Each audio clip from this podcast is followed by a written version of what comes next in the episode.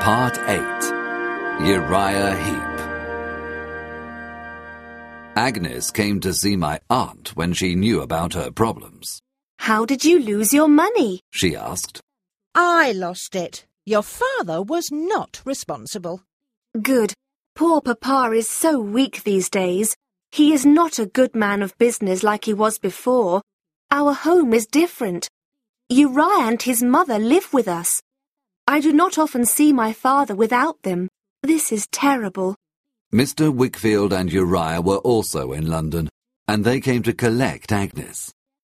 Mr. Wickfield looked old and unhappy. Uriah followed him everywhere.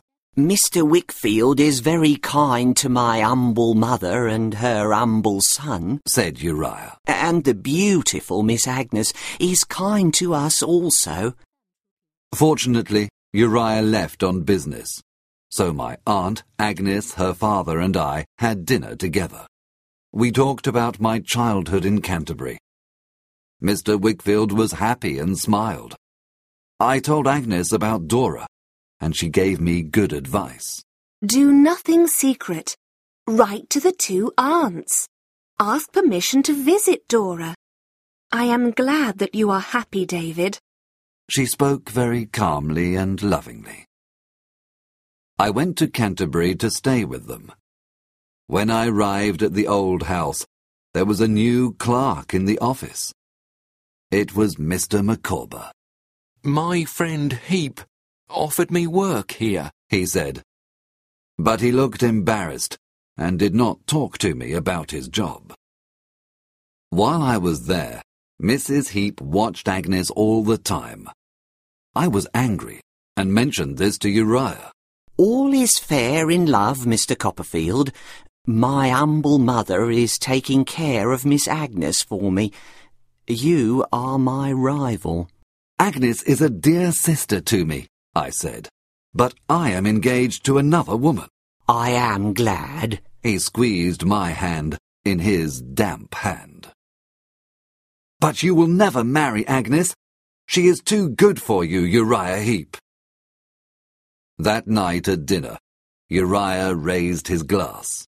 I am drinking to Miss Agnes. I am an humble person, but I adore her.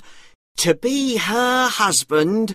Mr. Wickfield suddenly stood up and shouted, You will never be her husband. What's the matter? Be careful, said Heep. Look at my daughter. And look at this monster, said Mr. Wickfield. I am under his control. But I will not give him my darling child. I tried to calm him.